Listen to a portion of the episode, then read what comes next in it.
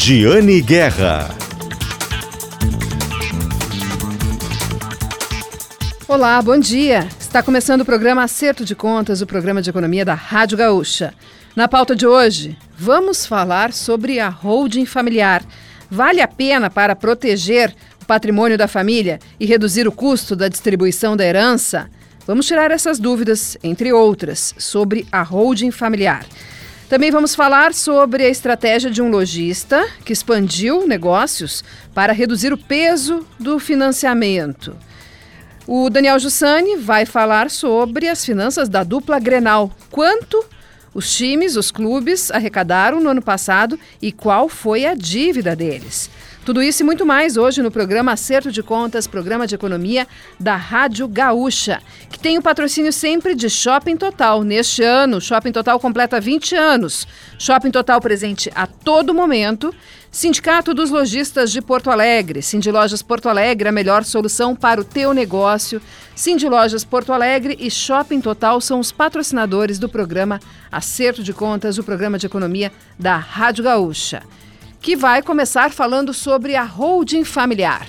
Essa figura que é uma empresa, a holding familiar ela é uma empresa e ela é criada muitas vezes para proteger o patrimônio da família e também para evitar problemas depois na distribuição da herança na distribuição deste patrimônio entre os herdeiros.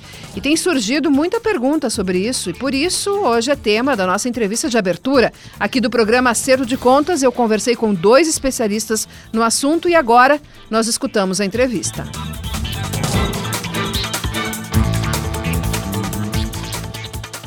Nossa pauta de hoje no programa Acerto de Contas é sobre um assunto que os ouvintes têm me perguntado bastante, porque tem surgido muito nas redes sociais, inclusive com publicidade, e o programa Acerto de Contas também está aqui para isso, para tirar as dúvidas dos nossos ouvintes. O assunto hoje é holding familiar. O que é isso? Quais são as vantagens? Quais são os cuidados necessários?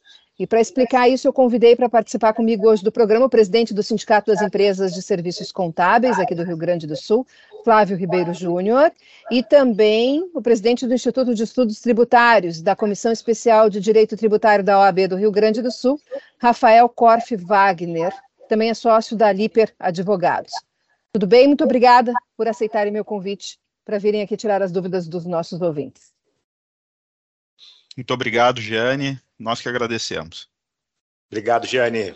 Bom, então vamos começar com a primeira pergunta básica, que é o que é uma holding familiar? É, é uma estrutura onde uma empresa, uma empresa normal, é, onde a gente normalmente traz é, a família do empresário e, e, nessa estruturação a gente tem alguns pontos de atenção que a gente precisa trazer. Um dos aspectos, por exemplo, que a gente tem um cuidado é, no escritório é quando a empresa é no simples, por exemplo.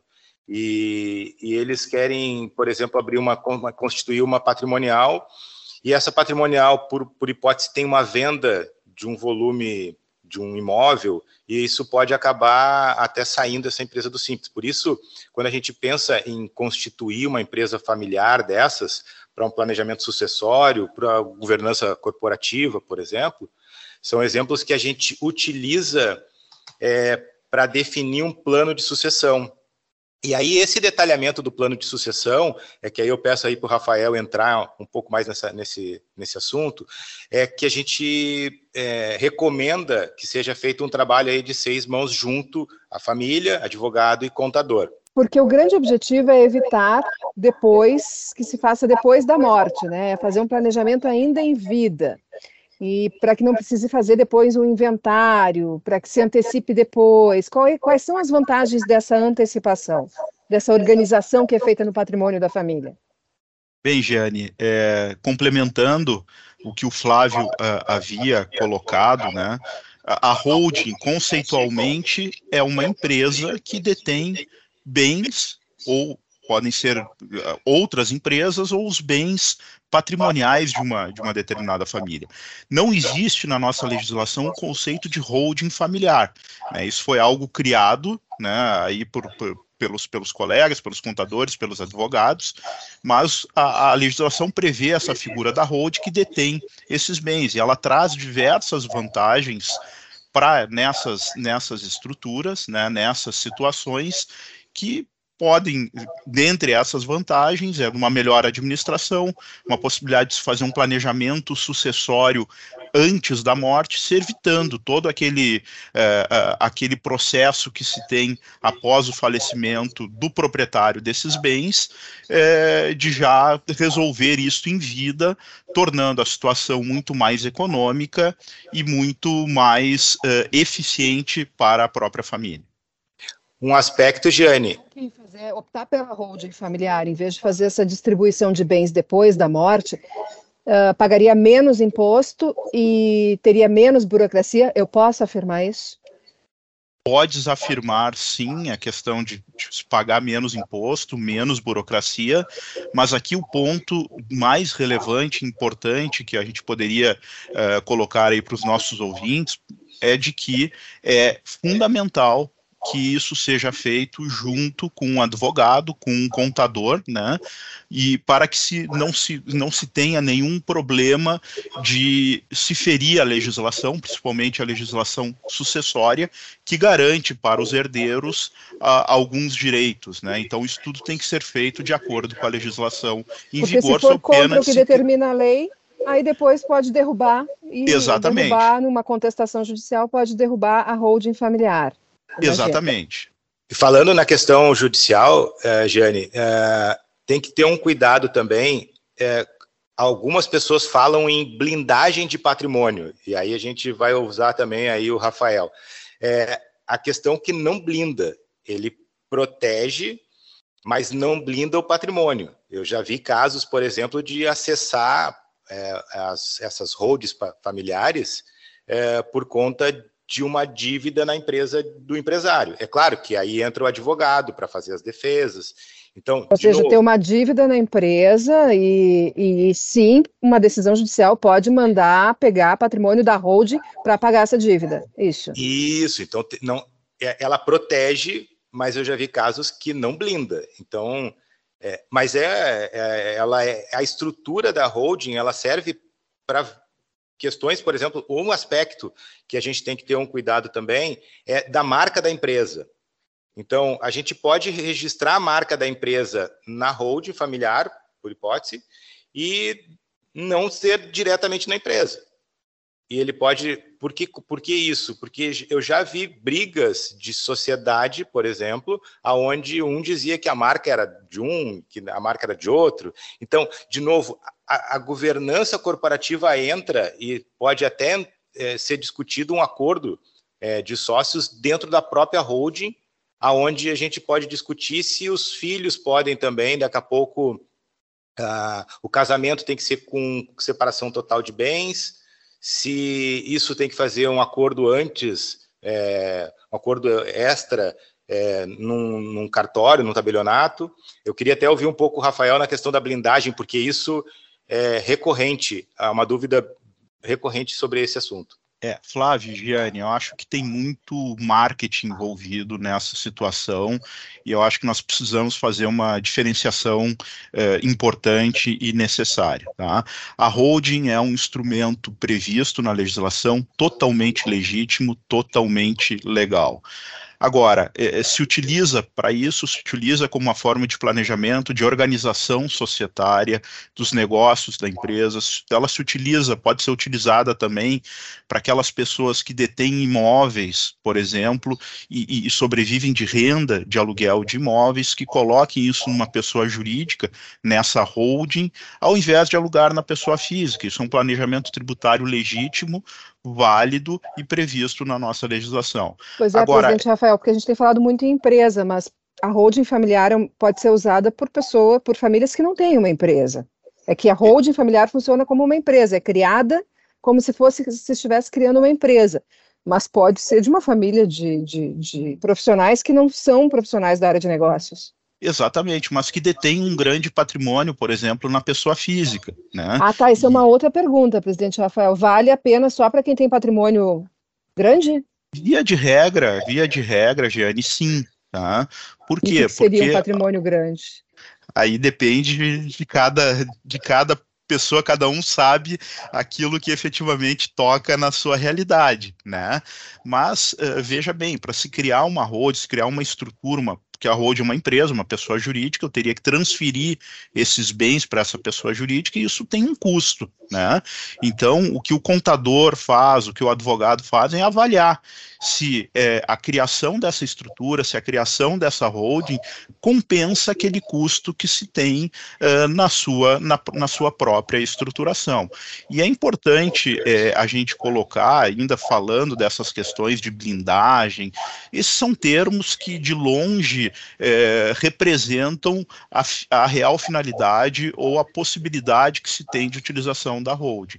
Dentro desse instrumento legítimo, né, não, não se acredita acredita que efetivamente a holding seja um, um, um instrumento utilizado por uma blindagem patrimonial. Hoje isso já não é uma realidade.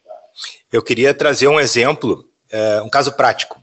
É, eu tenho um cliente que ele tem uma casa no litoral gaúcho, avaliada em torno de 2 milhões e meio, e ele tem um apartamento, mora aqui em Porto Alegre, avaliado em 2 milhões e meio. É, e ele trouxe isso, dois filhos, é, é um casal relativamente jovem, é, 50 anos, e ele trouxe essa questão: ah, eu quero fazer uma patrimonial, uma holding, por conta é, já, já deixar essas coisas organizadas é, na questão de sucessão. Conversa vai, conversa vem, é, a gente viu que não necessariamente precisaria abrir uma holding, por, por conta do que ele não sabe se vai ficar nesse apartamento por muito tempo, a, a casa na praia é uma, é uma incógnita para ele, incógnita para ele também, porque os filhos crescem, daqui a pouco ele vai ter que se mudar, vender, enfim. A gente achou melhor. E por conta também é, de possivelmente ter uma, uma, uma, cobrança na distribuição de lucros no futuro aí com, a, com as reformas que estão por vir, a gente achou melhor esperar. Então, de novo, é, cada caso é um caso. Eu acho que o, o que tu está trazendo aqui para a gente e para o público em geral é um debate é, das pessoas conversarem em casa, é, se sentir à vontade de conversar isso com o seu advogado, com o seu contador, e buscar nisso um planejamento sucessório, é, organizar a questão da governança corporativa, porque, pensa bem, daqui a pouco a gente abre uma, uma patrimonial um filho passa num concurso público onde ele não pode ter uma empresa. É, e aí a gente organizou tudo isso, bem ou mal gasta para constituir, né? Tem um investimento para fazer essa constituição. Então, de novo, aí entra na parte da governança. A gente tem que entender qual é o caminho que essa família está querendo trilhar, porque daqui a pouco tem que ter um cuidado até é, por avais. Olha que louco isso. A pessoa pode, um filho pode fazer um aval, assinar um aval para um amigo, e daqui a pouco aquele patrimônio que era da família, então é, pode estar tá em risco. Tá em risco. Tem que amarrar direitinho também, né? Pois é, é porque. Desculpa, Jane. Já, é já é folclórica a briga de herdeiros, né? Exato. é uma situação folclórica, não é de hoje que acontece. E eu acho até, né, pessoal, que essa, essa curiosidade que algumas famílias têm, que alguns genitores têm de criar uma hold familiar, já é né, uma, um desejo de evitar uma briga em família para depois, né, no, no caso dessa pessoa, quando essa pessoa vier a faltar, né, vier a falecer. Então, mas assim, não tem garantia de que tu vai evitar que os herdeiros briguem depois. Não, Porque é, pode ter uma contestação da holding na justiça é, também. Não, Giane, assim, é, é, é, importante se colocar é, isso que o Flávio, o Flávio trouxe, né, essa antecipação. É, nós temos, infelizmente, ainda uma tradição de não tratar desses assuntos em vida, né, e acho que essa é uma tradição é, latina que, que, que, que, que é realidade hoje aqui. É um tabu, né, é, um tabu. dolorido, mas é dolorido mesmo, assim, eu, eu concordo, exato. é dolorido, assim, né? tem que racionalizar que... muito para fazer é, mas eu acho que a gente tem que pegar um pouquinho dessa racionalidade, por exemplo, que se tem é, nos países de, de tradição anglo-saxã, em que isso é muito normal, isso é previsto já em vida, e, claro, não há essa garantia efetivamente de que não vai haver uma contestação no futuro, mas se bem feito, se bem assessorado por um advogado, bem assessorado por um contador, esses riscos de discussão no futuro eles ficam muito minimizados, né? Então, uh, se, se, se se orienta sempre é de que isso seja feito com uma boa assessoria para se evitar qualquer discussão no futuro. E o Flávio traz um ponto interessante. Nós estamos falando aqui de holdings é, no Brasil, né? Mas se utiliza muito também da figura da holding no exterior. Não é ilegal, tá? Não se qualquer brasileiro pode deter uma empresa no exterior que titularize esses bens e esses recursos no exterior, desde que isso seja declarado para o fisco, para a Receita Federal e para o Banco Central do Brasil. E essas estruturas no exterior elas também trazem vantagens, né? No sentido de uma menor carga tributária, de uma situação é, é, de de manutenção desses recursos em uh, locais onde se tem uma maior estabilidade, então também são figuras previstas e que são muito utilizadas efetivamente uh, hoje em dia. Boa, quero entrar nesse ponto, carga tributária, porque as perguntas que eu recebo, muitas falam sobre os impostos que são cobrados. Vocês conseguem dar uma dimensão para nós de quantos impostos a menos se paga quando se opta por uma holding familiar em vez de um inventário tradicional, tá? E aproveitando esse gancho do presidente Rafael, quantos uh, impostos a menos se optar por uma holding no exterior? Jane, a tua pergunta, uh, é, Flávio, desculpa, mas só para a tua pergunta, inclusive, ela, ela é muito atual, né? Porque no dia 1 de, de maio, agora, nós tivemos a edição da medida provisória 1171, em que o governo é, busca uma tributação dessas estruturas que se tem no exterior, buscando uma equiparação com a tributação aqui, é, aqui no Brasil. Então, nós estamos no momento ainda é, nessa transição, né, com essa mudança, foi uma surpresa, não se tinha, não se esperava que isso viesse por uma medida provisória, mas sim talvez por um projeto de lei.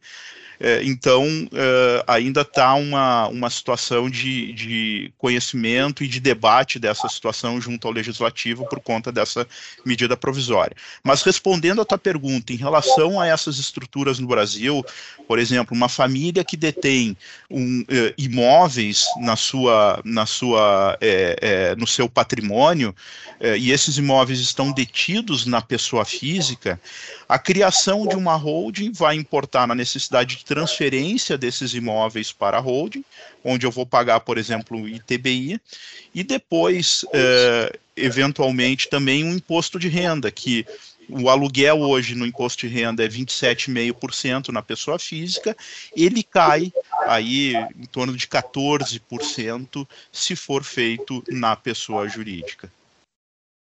Então pode ver que daqui a pouco um, um aluguel aí de 4 mil, 5 mil reais é, por mês, talvez não valha a pena fazer essa movimentação toda por conta que amanhã ou depois eles podem tributar o lucro. Por isso que é, um, isso, claro, é, é uma opinião é, particular, né? É, daqui a pouco fazer um movimento desse para impostos neste momento, em metade de 23 aí, talvez não seja um, uma, uma, tão assertivo em 2024. Na questão é, exterior, da gente ter uma empresa no exterior, é, os empresários que eu conheço e que têm é muito mais por uma questão de organizar o seu, o seu patrimônio e não sofrer com, com, com câmbio. Então, daqui a pouco aqui tem muita inflação, lá aí o, o, o dinheiro, o real desvaloriza, é, a Selic, sei lá, daqui a pouco baixa. Então, eles têm esse dinheiro fora, é justamente para fazer uma proteção é, e um equilíbrio do dinheiro necessário. Aí agora, realmente, para mim foi, foi também foi uma surpresa via medida provisória sem debate, sem discussão com a sociedade sobre isso, até porque as empresas ou, ou a pessoa física que, que, que, por exemplo, tem ações em bolsa americana, lá o, o, o lucro é, é tributado em 30%. Então, quando vem esse, quando cai o dinheiro na conta americana lá do, do, lucro recebido de uma empresa ou de um ETF, já está um imposto pago. Então, quando a gente declara aqui no imposto de renda da pessoa física, ou até né, na pessoa jurídica, tu vai ter que fazer a compensação, porque os Estados Unidos, no caso dos Estados Unidos, eles têm é, convênio com o Brasil de, Troca de, não tributar, né?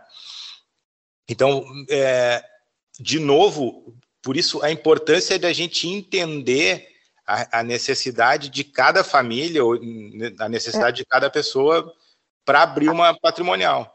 A redução da carga tributária entre né, ao optar por uma por uma holding em vez do inventário depende de cada caso. Não tem como dizer, ah, vai sempre vai reduzir de 20 para 10. Não Sim. tem como dizer isso. Vai depender é. de cada caso. E tem um caso do que importante. que envolve dos bens que são envolvidos dentro dessa, dessa holding. É, eu lembrei uma coisa, desculpa, ainda bem que a gente está numa conversa é, informal aqui. É, Existem empresas que têm preferência em locar imóveis de pessoa jurídica para usar isso como benefício no cálculo do PIS e COFINS. Aí vamos entrar aqui na área do Rafael, que é tributário. É... Não sei, Rafael, se tu quiser aprofundar esse assunto. É, não, é, eu já tive casos é, disso. É, é, que, Giane, eu acho que é, é, importante, né, que cada caso seja analisado. Não, não existe uma regra geral. Eu acho que o ponto só que a gente deve desmistificar é que sim, há uma, há uma vantagem na criação da holding, que ela, da holding, que ela pode ser tributária, ela pode ser sucessória, né? É, cada caso é um caso, cada família é uma família. Eu posso ter uma redução tributária, por exemplo, na criação de uma holding imobiliária para esses valores de aluguel que eu recebo hoje na pessoa física e passaria a receber na pessoa jurídica, mas o, o o, grande ponto aqui é analisar se a criação dessa hold vai ser vantajosa ou não para essa pessoa, é, que para essa família, por exemplo, ou para essa pessoa que pretende criar a holding. Eu acho que nós não podemos falar, e essas questões todas é, é, é um instrumento legal, e a gente não deve sempre, ou deve sempre ouvir com um pouquinho de parcimônia essas situações de que a holding serve só por uma blindagem patrimonial, ou serve só para se fugir de uma, de uma, de alguma situação que quer se esconder. Não é para isso isso, né? E é um, um, planejamento tributário, sim, legítimo, previsto em lei, sobre o qual não, não se tem maiores questionamentos em relação a esse ponto. O, Ses, o SESCOM ou a OAB tem algum tipo de levantamento sobre pedidos de, de criação de holding familiares aqui no, no Rio Grande do Sul? Não, mas eu vou te dizer que nos últimos, bota aí, cinco anos, é crescente o número é, de constituição é, pelos colegas que eu converso e pelo meu próprio negócio, assim. Então, é, acho que por isso, é, atitudes como a tua, assim, de trazer esse assunto é, na sociedade, é, faz com que, e aí o, o, boca a boca, assim, né, faz com que esse assunto venha, venha, venha à mesa é, de discussão nas famílias. Mas ainda com tabu, né? É, gente... a, particularmente, a OAB não tem esse, esse levantamento, não tem esse número, mas esse, o, o que nós estudamos são os aspectos legais é, sempre envolvidos em relação a isso, através da, da Comissão de Direito Tributário, da qual eu sou o presidente. E vocês, para a gente encerrar, vocês listariam qual é a principal vantagem da holding familiar na visão de vocês e qual o principal ponto de atenção na hora de uh, analisar se vale ou não para aquela família criar essa, essa empresa. Bom, é, como eu já coloquei, a vantagem é sempre antecipar pro, eventuais problemas sucessórios, é, obter uma carga tributária é, reduzida em relação uh, àquilo que se paga eventualmente na pessoa física, né?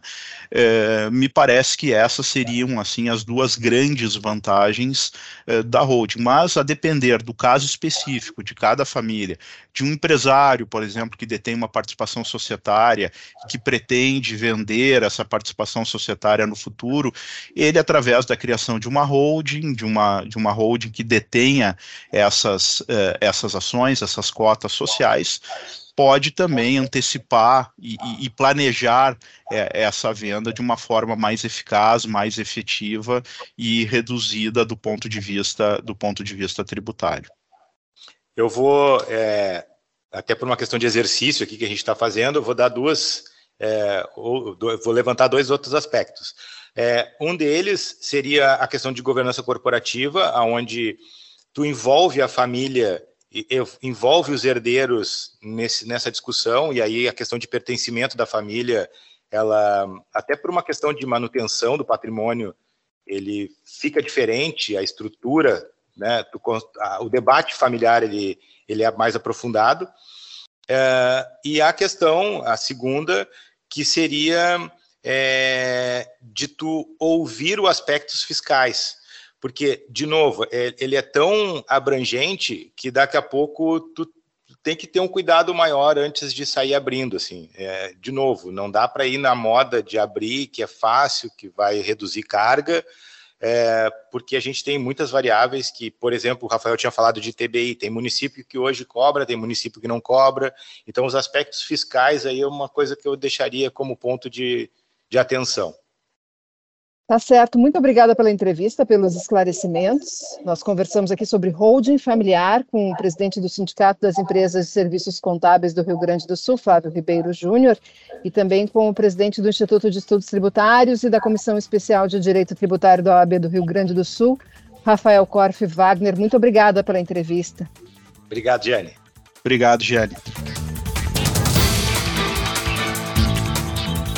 Em seguida, nós vamos para o intervalo aqui no programa Acerto de Contas, mas antes, uma notícia interessante. A Prefeitura de Porto Alegre vai lançar em junho um edital para comprar energia no Mercado Livre, no qual preço, quantidade, prazo de fornecimento e até fonte são negociados com fornecedores. O consumo não é obrigatório da distribuidora. O objetivo é abastecer 67 prédios da administração pública, segundo o engenheiro Alexander Zanotelli Martins, que coordenou a elaboração do projeto. Uh, uma das exigências é que a fonte de energia seja renovável e o contrato será por 60 meses. Tem mais detalhes dessa informação em gzh.com.br barra Guerra. Agora sim, nós vamos para o intervalo. Lembrando que o programa tem o patrocínio de Cindy Lojas Porto Alegre e de Shopping Total. Nós voltamos daqui a pouquinho. Fiquem conosco aqui na audiência do programa Acerto de Contas.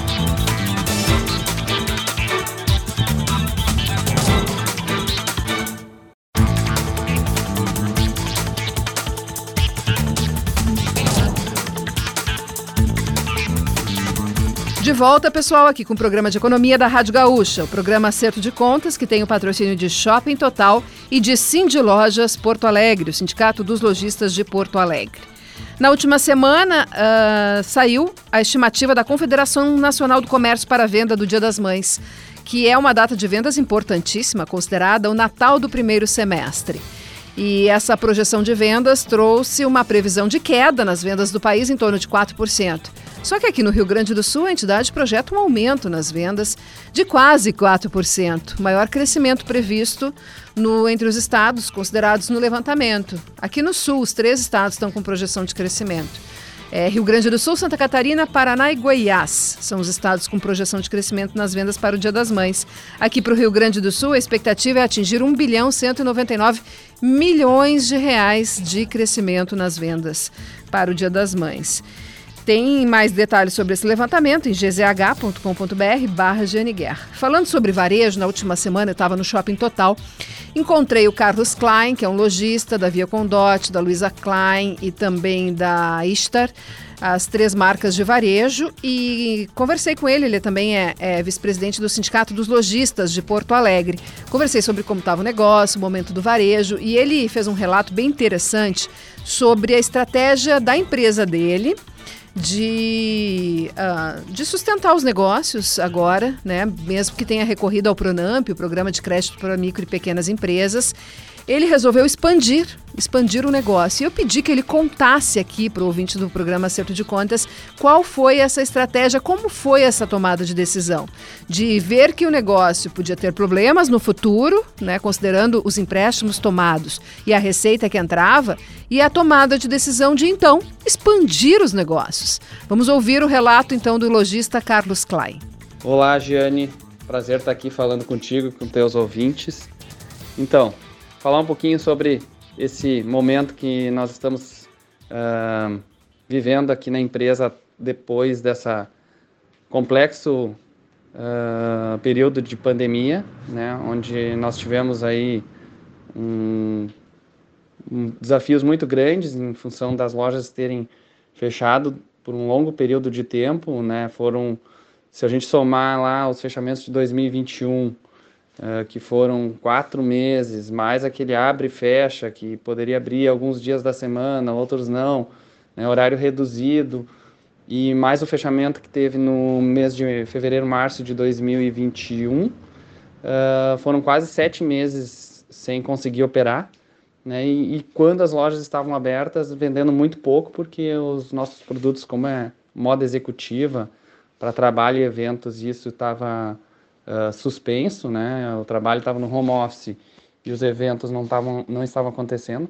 Nós tínhamos uma demanda muito baixa por esses produtos que apesar de ter diversificado o mix, né, ter feito outros produtos para uh, que tinham demanda, não eram suficientes para chegar perto do faturamento que nós tínhamos antes da pandemia. Então isso foi um cenário bastante desafiador. Tivemos que utilizar várias formas de financiar o, o negócio para que eles pudessem manter as portas abertas, né? E, e aí vai de parcelamento com, de aluguel dos shoppings, uh, parcelamento com fornecedores, né, contratação de empréstimos, parcelamento de impostos. Né, foram dois Pronamps que nós acabamos pegando, um em 2020 e um em 2021. E isso tudo gerou um, um grande passivo, né, que estava parcelado, mas que num, logo depois ali do, do, do, fechamento de 2021, lá por março, abril, eu coloquei isso tudo numa planilha fiz um cenário de médio e longo prazo e identifiquei que no meio de 2022, na melhor das hipóteses, a gente teria problema de fluxo de caixa, porque não ia, não ia, não, não, não ia ser possível colocar uh, todas as, uh, as parcelas dentro do resultado que a operação poderia dar na melhor das hipóteses. Né? Que tinha ali um período de carência para pagar o, o Pronamp, que a gente utilizou essa carência, mas no momento que todas elas que a carência terminaria, que teria que pagar todas essas prestações, isso seria bastante desafiador, né, quase impossível. Então, nesse momento, nós tínhamos que tomar uma decisão que era é, uma opção era fechar uma das lojas e pegar esse estoque, né, vender todo esse estoque nas outras lojas e aí sim, é, não precisando comprar mercadoria, a gente conseguiria pagar, uh, sobraria caixa para poder pagar as contas que tinham sido uh, repactuadas, ou então abrir novas lojas, aumentar as lojas, reformar, ampliar para poder nessa crescer o faturamento, usar, lançar outras linhas de produtos e tal. E foi essa segunda decisão que nós tomamos, a gente aproveitando a oportunidade também, a necessidade que todo toda a indústria e comércio, né, e os próprios shoppings tinham de uh, fazer negócios, nós identificamos, olha, eu acho que o melhor momento é não é dar o passo atrás, fechar a loja para conseguir pagar as contas, é dar dois ou três passos à frente, aproveitar o momento que tá, vai ser, vai ter uma retomada e dentro dessa retomada uh, usar toda a nossa criatividade, a nossa credibilidade para conseguir abrir novas lojas sem, sem ter muito desembolso, né? Fazendo mais parcelamento, né? Mas arriscando um pouquinho mais e conseguir dessa forma crescer o faturamento e aí sim, com um faturamento maior, conseguir botar essas, esses, essas parcelas dentro desse faturamento e cumprir com nossos compromissos.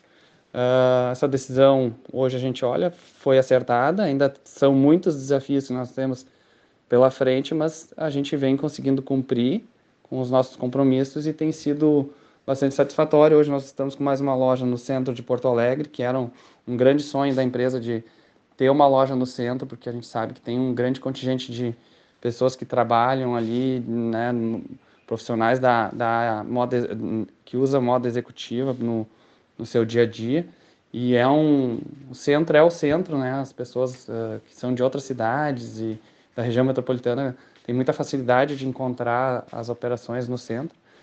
Ampliamos a loja no, no Shopping Total, que também foi bastante é, desafiador, mas foi muito assertivo. Contamos bastante com a parceria do shopping para conseguir fazer isso nesse momento né, complexo.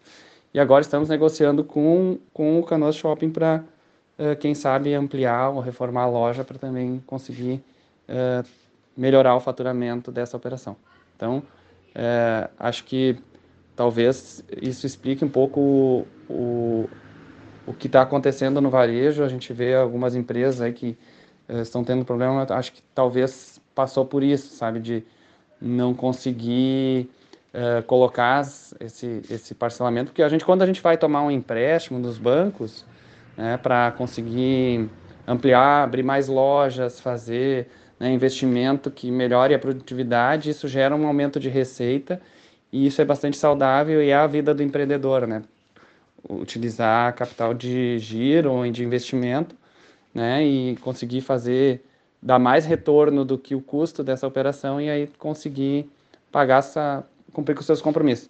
Naquele período de pandemia ali não foi o que aconteceu, né? As, as empresas tiveram que tomar uh, dinheiro emprestado para conseguir manter as portas abertas e faturando zero e tendo as despesas, né? Então não não gerou uma receita no futuro maior para conseguir cumprir e pagar os parcelamentos.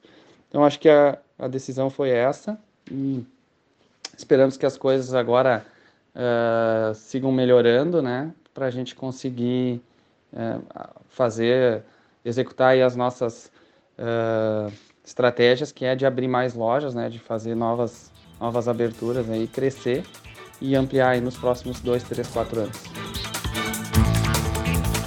E ainda sobre varejo, tem notícia da Associação Gaúcha do Varejo. O presidente Sérgio Gabubinski pediu ao secretário da Receita Estadual, Ricardo Neves Pereira, o adiamento da exigência para o varejo da conexão dos meios de pagamento eletrônicos, como cartões de crédito, ao emissor da nota fiscal de consumidor eletrônica, que estava prevista para julho. A entidade argumenta que a conexão trará custos e dificuldades, especialmente aos pequenos lojistas. E a sugestão de Galbinski é aguardar a reforma tributária para não alterar duas vezes o sistema e que a mudança seja escalonada por faixas de faturamento, começando por empresas com maior receita. Bom, pessoal, e agora? Agora é a hora do Daniel Jussani nos trazer o seu destaque da semana. Ele vai falar sobre as finanças da dupla Grenal. É economia e esporte. Vamos lá. Bom dia, Jane, ouvintes. Hoje vamos falar sobre a dupla Grenal. Pois é, sobre a dupla Grenal aqui no programa de economia da Rádio Gaúcha, mas é porque a gente vai falar sobre os resultados financeiros da dupla Grenal no ano passado. É, nós conversamos com o diretor executivo de esporte da EY, o Pedro Daniel. A, EY é uma das maiores empresas de consultoria e auditoria do mundo, né? E eles fazem esse levantamento todos os anos a partir da base de, das divulgações dos times. Eles pegam né, os, os boletins de desempenho dos times e fazem um levantamento que mostra quanto eles arrecadaram, quanto tem de dívidas e como foi o desempenho econômico. Então a gente conversou com o Pedro Daniel para saber como foi o desempenho econômico da dupla Granal em 2022. Vamos ouvir. Se a gente olhar 2022, foi um ano é, atípico para a dupla Grenal se a gente comparar com os anos anteriores. Por quê? Porque eh, teve o Grêmio jogando a Série B. Né? Então foi um, um, ano diferente para um clube que estava acostumado a disputar as principais competições e a competição com o Internacional era mais próxima. Então nesse último ano, em 2022, o Inter teve uma arrecadação é, bem superior à do Grêmio, tá? algo que não ocorria desde 2015. Tá? Então desde 2016 para cá, o Grêmio sempre tinha faturado mais do que o Inter e nesse último ano, em 2022, o Inter retomou a liderança, vamos dizer assim, né, nesse comparativo entre os dois.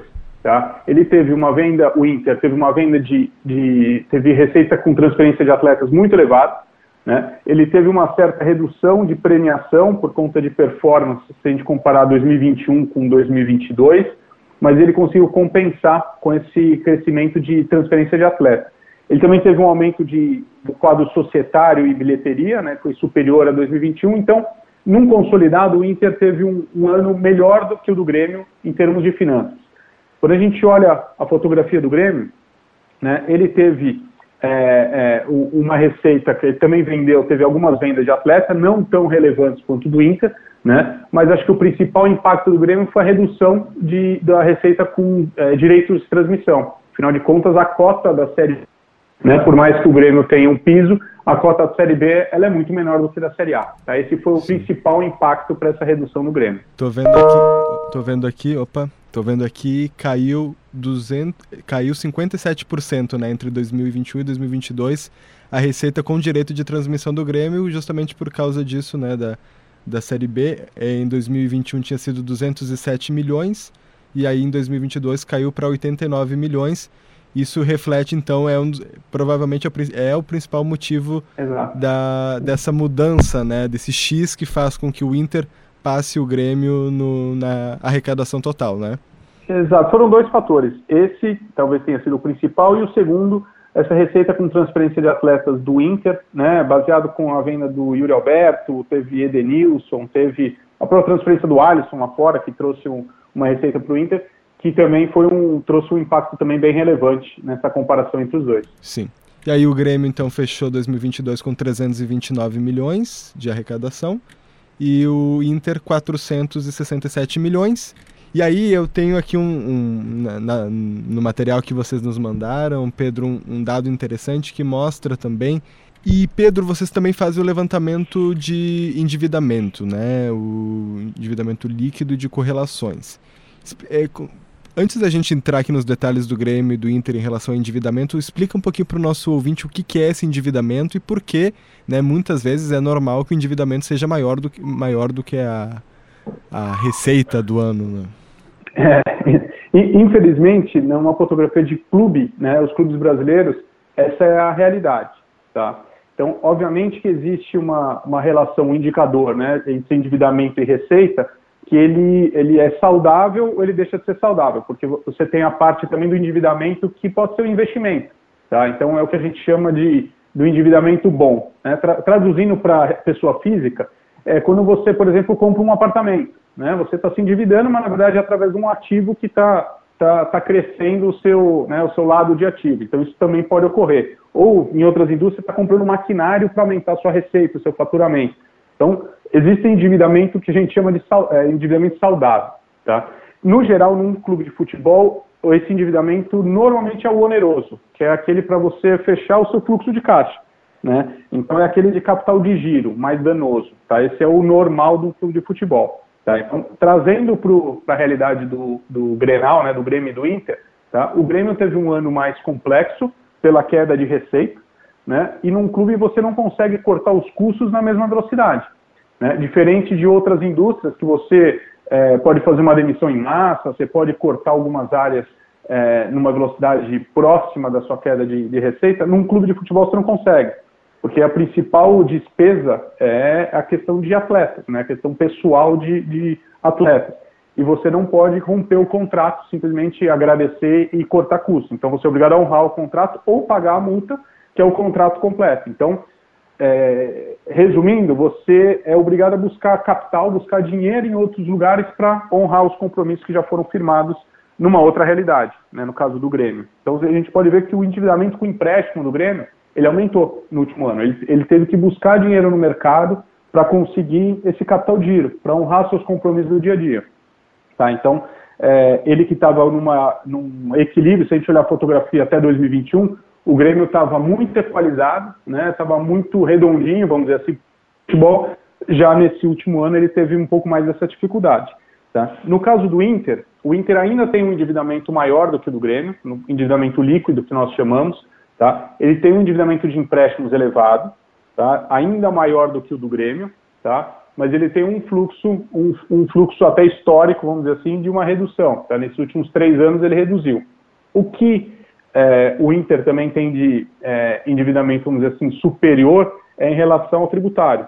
Tá? Ele tem três parcelamentos distintos, né? tem o Profut, tem o PET, é, mas ele tem um endividamento tributário muito elevado que ele ainda vem crescendo, tá? seja por conta do fator de correção, né? então, por exemplo, o Profut ele é Selic, né, de correção, a gente teve um aumento da taxa de juros brusco né, nesse último ano aqui no Brasil, mas o fato é que o Inter tem um endividamento é, superior ao do Grêmio, mesmo com o último ano mais complexo para o Grêmio no, no, agora em 2022. É isso que eu já indo aqui para o final da nossa conversa, Pedro, queria ver contigo se já tem você já tem assim um retrato é, pelo país para entender como o Grêmio e o Inter se posicionam em relação a outros times de futebol.